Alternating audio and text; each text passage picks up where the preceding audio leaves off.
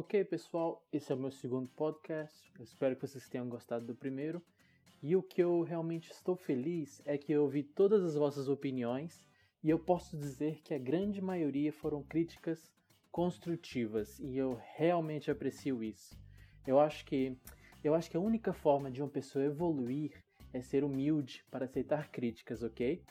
Mas o que eu não aceito é ouvir, hum, uma pizza não queima em 5 minutos. Eu, eu ouvi isso e eu falei, é, realmente, uma pizza não queima não, né? Mas essa sua rosca eu aposto que queima. E hoje nós vamos falar sobre história. E nós vamos falar sobre história porque eu quero que esses podcasts acrescentem algo à vida de vocês. Eu quero que eles sejam educativos, entendeu? Eu quero que eu quero poder ajudar as pessoas a evoluírem, a serem melhores. Então, não saiam daí. Houve um dia que a gente já estava em casa sem fazer nada, faz tempo, eu vou, viro para mim e falo: "Bom passear?" E ela fala: "Bom".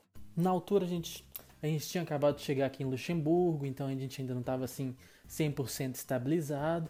Então o que, que a gente decide? A gente decide ir para Metz. E galera, deixa eu contar uma coisa para vocês. Só vai para Metz quem não tem dinheiro para ir para Paris, entendeu? Sério.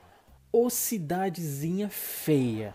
Caraca, a cidade é tão feia, mas tão feia que a bandeira da cidade é somente um escudo metade preto e metade branco. Sério.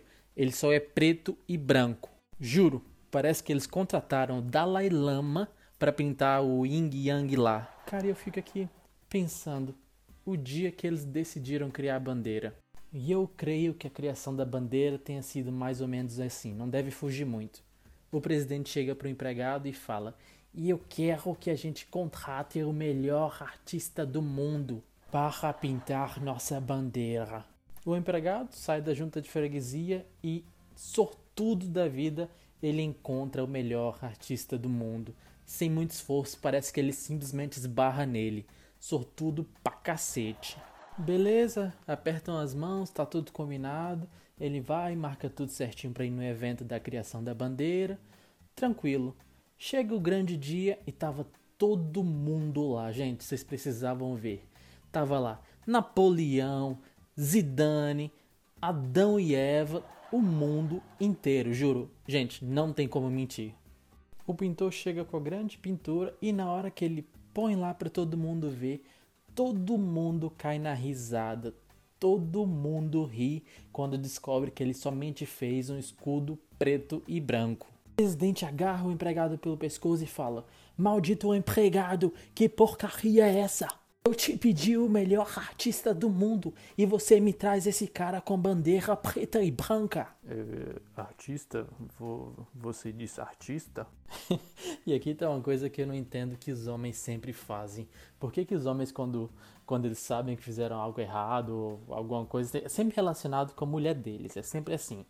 Sempre que eles descobrem que fazem algo errado, eles, eles põem essa voz assim e falam. Uh ah, o que, não sei, não sei, já tava assim quando aconteceu, não sei. Uh, artista? Você disse artista? Uh, que merda, hein? Eu pensei que você tinha dito autista. Tipo, me arranjo o melhor autista do mundo. Eu realmente eu achei meio estranho o que você falou, mas eu realmente eu só tive que sair do prédio, esbarrar no primeiro mendigo e por acaso ele tava com a placa dizendo o melhor autista do mundo. Mas por que que eu queria o melhor artista do mundo? Caraca, acho que tô exagerando aqui. exagerando no francês. Mas por que que eu queria o melhor artista do mundo? Eu não sei, não sei. Quer dizer, eles acabaram de inventar o braille. Eu pensei que você queria fazer parte da revolução. Sério. Ô cidadezinha feia. Tudo bem. A gente chega lá e vai direto no zoológico. Pá. Nisso que a gente chega lá, a gente vai direto na zona dos crocodilos e a gente vê que tá uma movimentação muito grande, uma grande movuca. E pelo que a gente entende, tem lá um cara que ele é domador de crocodilos, ok? E para vocês saberem, ele era australiano, então isso já diz tudo. O cara realmente era muito conhecido, ganhou muitos prêmios, já participou no National Geographic Channel várias vezes e, cara, dava pra ver que ele tinha assim mesmo uma relação muito íntima com cada um daqueles crocodilos. Aqui nesse momento, o melhor domador de crocodilos do mundo está chamando as pessoas para chegarem mais perto, fazer festinha nos crocodilos, e eu falo pra Mirna: "Uh, -uh isso não é para mim. Eu não vou entrar ali.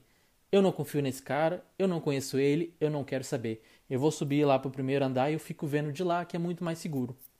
No exato momento em que eu falei isso, um francês passa pela gente e ele fala para mim: você tem medo do crocodilo? Acabei de ver aqui no YouTube como é que faz para imitar um francês como se deve ser e tô chegando lá, eu tô chegando lá. Você tem medo do crocodilo? Eu encolho os ombros e respondo: sim, sim, eu tenho medo de um crocodilo. Pode me matar facilmente, é claro que eu tenho medo de um crocodilo. E um homem desse tamanho com medo uh, de crocodilo? Eu falo, sim, um homem, um homem com grande inteligência, porque os meus antepassados não fugiram do farol para eu morrer aqui. Nisso eu consigo ver o, o filho dele se aproximando e ele fala: Oh, Jean-Pierre, Jean-Pierre, viens ici, viens ici. Regarde l'homme, il a beaucoup de peur do crocodile, beaucoup de peur do crocodile. Fico vendo lá esses dois rindo e falando tem medinho do crocodilo? Tá com medinho do crocodilo? E eu falo, cala a boca, vocês perderam todas as guerras. E aqui o espetáculo está quase para começar. Os holofotes focam no domador de crocodilos e ele diz: Senhoras e senhores, dizem que o crocodilo pode atacar mais rápido do que o homem pode piscar. Mas poderá o homem mover mais rápido do que o crocodilo pode pensar? E eu fico tipo, oh shit! Eu não entendi nada, mas caraca, é tão bonito. Parece tipo. Parece tipo aquelas frases do Instagram. E aqui nesse momento, o domador de crocodilo se distrai e o crocodilo morde ele. Pá! Cai no chão sem cabeça, durinho. E aqui todo mundo fica apavorado, todo mundo correndo para um lado, para o outro. Eu olho assim para um lado e tá Napoleão subindo no cavalo branco, Adão e Eva montando na maçã. E enquanto isso eu tava lá no primeiro piso comendo pipoca, só vendo, ih, caraca, aquele ali não vai escapar não, ó. Vixe, olha lá, aquele ali. Poxa, acabou de perder a cabeça também, olha lá. Enquanto eu tava lá assistindo French Horror Story, eu reparo que Jean-Pierre fica muito perto do crocodilo. E o pai dele fala: Sacré bleu, corre meu filho, corre! Mas o pequeno Jean-Pierre ele está ali estático, afinal ele está vendo um grande crocodilo a cerca de 3 metros dele. No entanto, ele consegue pegar o filho dele pelo capucho. Só que no que ele pega o filho dele no capucho, ele fica engasgando o filho. Então o moleque tá lá engasgando enquanto o pai sai correndo puxando ele. E nesse momento aqui, uma lâmpada sai na minha cabeça e eu penso: caraca, eu tenho que ir lá ajudar. Foi para isso que eu fiz aquele curso de primeiros socorros. Então eu saio do primeiro andar, vou correndo, desço todas as escadas, mas como como eu demorei um pouquinho, quando eu chego lá o moleque já tá bom, tranquilo da vida respirando. No entanto, eu vejo que a minha ação comoveu eles. Eles pensaram: poxa, ele estava lá em cima, ele veio aqui embaixo só para ajudar a gente.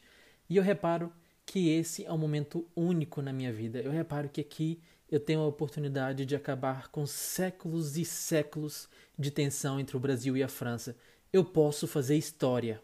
Então, quando os nossos olhares estão presos, eu cerro os olhos e falo: Tem medinho do crocodilo? Tá com medinho do crocodilo?